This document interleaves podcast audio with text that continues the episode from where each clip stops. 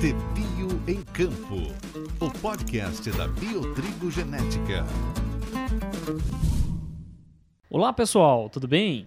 Eu me chamo Lucas Marques e sou da equipe de comunicação da Biotrigo Genética. E no episódio de hoje do podcast TBio em Campo, episódio 74, nós vamos falar um pouco mais sobre manejo de doenças na cultura do, do trigo, com um enfoque especial para oídio. Esse episódio foi produzido durante o Dia de Campo da Biotrigo em Louisiana, no Paraná, Dia de Campo institucional de 2023 na Regional Norte. Ele que ocorreu aí na metade de agosto e que reuniu mais de 300 pessoas, dentre multiplicadores, cooperativas, assistentes técnicos, agricultores, representantes da indústria mojeira, enfim, essa cadeia tritícola vasta aí, tanto do Paraná como do Cerrado, uh, São Paulo e também do Paraguai. E esses dias de campo institucionais da Biotrigo, eles representam a primeira oportunidade para essa cadeia tritícola conferir de perto, conferir a campo os novos lançamentos da Biotrigo no ano, neste caso sendo o Biotrigo Sentinela, introdução dos ciclos largos no país, Biotrigo Titã, cultivar de ciclo médio, e também Biotrigo Talismã, cultivar de ciclo precoce. Mas mais do que isso, os dias de campo de 2023 também oferecem, estão oferecendo a oportunidade desses elos da cadeia se atualizarem ainda mais com conteúdos técnicos sobre a cultura do trigo. E foi o caso do Dia de Campo de Louisiana, que apresentou três estações tecnológicas com um foco especial em oferecer essas informações técnicas sobre três temas bem importantes da cultura. Um é esse que nós iremos falar hoje, manejo de doenças na cultura do trigo, né? Aí com um enfoque no ídio, que é uma doença uh, prevalente da, do estado do Paraná nos últimos anos, mas também Uh, tivemos estações técnicas sobre plantabilidade do trigo e sobre extração e exportação de nutrientes nessa cultura, que aí vocês poderão conferir nos próximos dois episódios do podcast TBU em Campo. Mas hoje, para falar mais sobre o assunto oídio, eu conversei com o supervisor de fitopatologia da Biotrigo, o Flávio Chupel. Vamos conferir um pouco mais o que ele tem a dizer. Então, Flávio, uh, estamos aqui no dia de campo em Louisiana.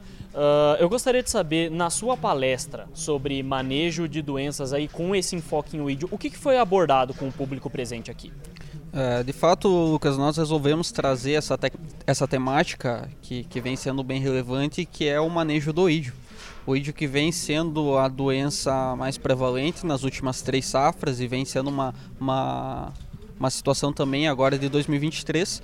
E a nossa ideia aqui foi trazer um pouco de alguns conceitos por trás do vídeo, por que ele vem ocorrendo, né, a identificação dele, como melhor identificar e não cometer alguns erros quanto à diagnose, identificação de doenças, separar alguns conceitos e trazer o que mais interessa ao produtor, que são as estratégias de manejo, né, as estratégias que nós vemos com maior viabilidade de aplicação ao, ao produtor rural. Que estratégias tu poderia destacar assim que foram comentadas aqui durante o evento? Nós identificamos três principais medidas de controle que assim nós chamamos como preferenciais para o manejo de oídio. A primeira delas seria o uso da resistência genética, ou seja, da cultivar, né, onde a gente traz a, a, cultivar com níveis de resistência, não existe, é importante deixar claro que não existe imunidade ao ídio, não existe resistência completa, existem níveis que nós associamos isso a notas, né? então em tabelas de recomendação, guias, isso são atribuídos às notas. Em segundo local, lugar, nós trazemos o uso do tratamento de sementes com fungicidas específicos, que eles vão ser absorvidos pela semente, translocados, sistematizados para a parte aérea e vão proteger a planta jovem contra a infecção do ídio. E, e trouxemos alguns resultados com o efeito residual que esses tratamentos de semente têm. Então a gente vê uma viabilidade de uso e também um cálculo do retorno econômico que o uso do tratamento de sementes traz em função de rendimento e em função de rentabilidade líquida que traz dentro desse programa de manejo. E por fim, trouxemos também uma dinâmica, uma reflexão sobre a terceira opção, terceira opção complementar, que acaba sendo imprescindível, que é o uso da aplicação de fungicida em parte aérea. Então aqui não entramos em detalhes de produtos, trouxemos mais uma questão de critérios que vêm sendo utilizados, critérios que nós identificamos que muitas vezes não são muito adequados e, e alguma reflexão em cima do que pode ser feito, principalmente em cima de qual critério, em cima de números, de uma quantificação de doença para a gente adotar essa aplicação de fungicida. E também sobre como identificar moléculas, né, ou seja, ingredientes ativos que tragam de fato retorno financeiro e eficiência no manejo de oídio. Perfeito. Explorando um pouco mais uma dessas questões que você comentou, tu comentou as diferenças entre uma testemunha sem, a, sem aplicação de nenhum produto, uh, a, o, o, trigo ali com a aplicação de fungicida em parte aérea e com TS mais aplicação em parte aérea. Uhum. Você diria que o TS paga essa conta para o produtor rural? Sim, Lucas. Inclusive fizemos questão de trazer um, um, balanço econômico, né, onde a gente trouxe todos os custos envolvidos em cada um desses manejos. Então comparamos as testemunha com esses manejos que você citou, trouxemos todo o balanço de custos envolvidos e de fato a gente observa que, por exemplo, o uso do TS mais aplicação de fungicida em parte aérea nos dá um retorno de 13 sacas a mais por hectare comparado com a testemunha. Relembrando, isso é uma média de ensaios de 4 anos. 4 anos comparando a média de 4 produtos. Então nós trouxemos a média. Né? Comparado o uso do TS aplica mais aplicação em partéria, comparado somente com a aplicação em partéria, você tem uma colheita na média de 5 sacas a mais.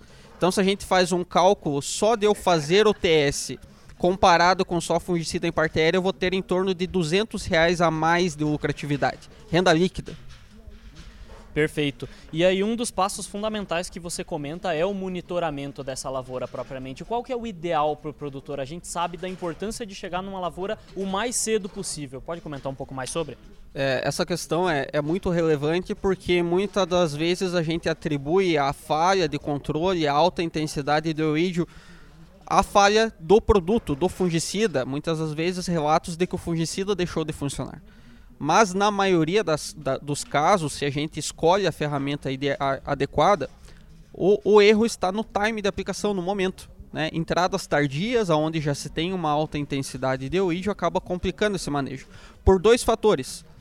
Primeiro, a característica curativa reticativa dos fungicidas normalmente não é muito alta.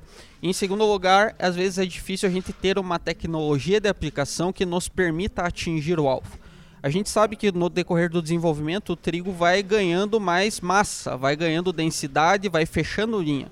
Então, se a gente tem uma alta intensidade de weed, é difícil fazer com que o fungicida chegue nas partes mais debaixo da planta. Isso acaba prejudicando o programa de manejo. E aí outro ponto fundamental que tu comentou anteriormente, que o produtor tem que ter como aliado, né, ao seu lado é a resistência genética. Como que tu vê que o melhoramento genético vem trazendo novas soluções e vem melhorando essa questão de trazer maior resistência genética ao ídio? Você comenta que não existe, não existe uma cultivar 100% imune, mas como que o melhoramento genético vem trazendo melhorias nessa questão? Importante, Lucas. Uh, veja só, é, é uma questão que a gente trouxe aqui, inclusive, sobre a flutuação populacional do fungo que causa o ídio.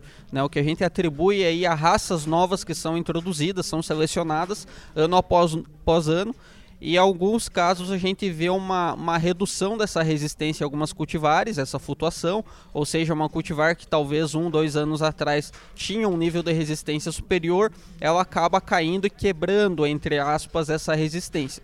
Então a gente vê a importância de se ter uma reciclagem uma renovação dessa caracterização de cada cultivar em diferentes regiões do Brasil. Hoje nós temos mais de 60 locais de ensaios e boa parte deles são para avisar essa caracterização, para que a gente sempre tenha uma reação atualizada dessas cultivares quanto às doenças e não diferente para o caso do oídio. Porque os patógenos biotróficos, né, o oídio, ferrugens, de maneira geral, são causadas por fungos biotróficos. Esses fungos têm alta variabilidade genética e isso que traz essa seleção a novas raças que podem acabar quebrando essas resistências das cultivares. Perfeito.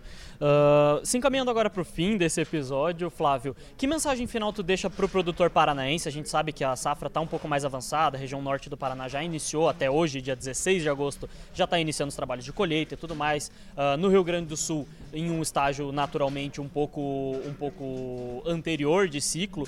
Que mensagem final tu deixa para os produtores uh, de trigo do Brasil? Acredito que o que fica de, de, de mensagem para o produtor é, é, uma reflexão sobre o manejo, o manejo integrado do IT. Né? Então que a gente busque utilizar todas as ferramentas possíveis que, se, que estejam disponíveis e alcance do produtor.